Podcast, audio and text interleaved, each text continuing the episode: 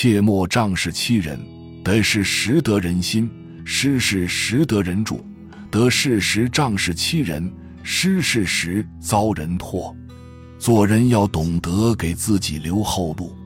这是得势之时两种不同的待人态度造成的不同影响与后果。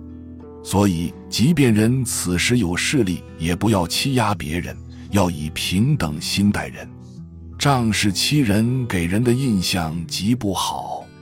比如，力气大的人依仗自己的力气对别人进行欺辱；权势大的人摆官架子，利用职权去欺辱人；有金钱的为富不仁，利用钱财欺辱人；有名声的借助自己的名气制造声势。利用自己的声望去欺压人等等，人们就是因为有了权势荣誉后，才出现了高人一等的心态。有的人在得势后称王称霸、仗势欺人，但是他们也会有失势的时候，在得势时欺辱别人，失势后就会遭人唾弃。仗势欺人是因为没有平等心，得势时不平等的看待每一个人。失了势，也就相应的受到了不平等的待遇。其实，一切荣誉权势都会如云烟般随风消散，所以请不要去计较那些荣誉权势，要平等地对待每一个人。虚云大师曾开示：“除人我，无彼此；冤亲平等，妄欲毁。人生来都是平等的，不要因为有了荣誉地位。”钱财和权势就觉得自己了不起，并且依仗着这些生不带来、死不带去的东西去欺辱别人。平等不变，离差别相，无胜无凡，非善非恶，真实如常，不变真如也。即使很有势力，也不要欺压别人。虚云大师也曾说：“妄分人我不平等，害物害生如草芥。”每日思量贪嗔痴，沉沦邪僻归淘汰。杀盗淫妄肆意行，傲亲慢友分增爱。喝风骤雨灭神明，不知生死无聊赖。出牛胎入马腹，改头换面谁歌哭？多造恶不修福，浪死须生途碌碌。入三途堕地狱。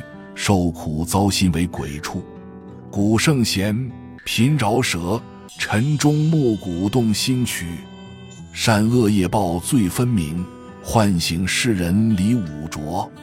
不要一时随意的去伤害、欺辱别人，否则会遭到因果的报应。有这么个小例子：浙江省的中部有一位书生。靠着申商和韩非的行名之学，在江西非常吃香。他经常接受太守的聘请去做法律顾问。他跟太守处得非常好，遇到县里的诉讼案，就提到府郡亲自审讯。当时有一位寡妇被匪徒调戏，寡妇屡次拒绝，匪徒屡次来。寡妇忍受不了这些侮辱，告到县衙。没想到匪徒反而说寡妇和他通奸，以此来侮辱寡妇。县衙不能判决，就又控告到府衙。太守发现寡妇被冤枉，重重的惩罚了匪徒，这件案子才解。太守坐堂审案时，那位书生站在屏风背后，看见寡妇的姿色，对其动了心。他想要娶那位寡妇为侧室，寡妇不肯，于是书生强行行聘。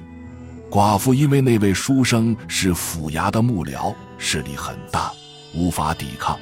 他害怕自己被强暴，所以自缢而死。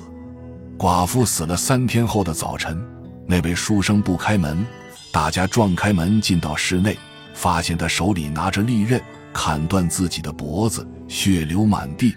倒在地面上死去。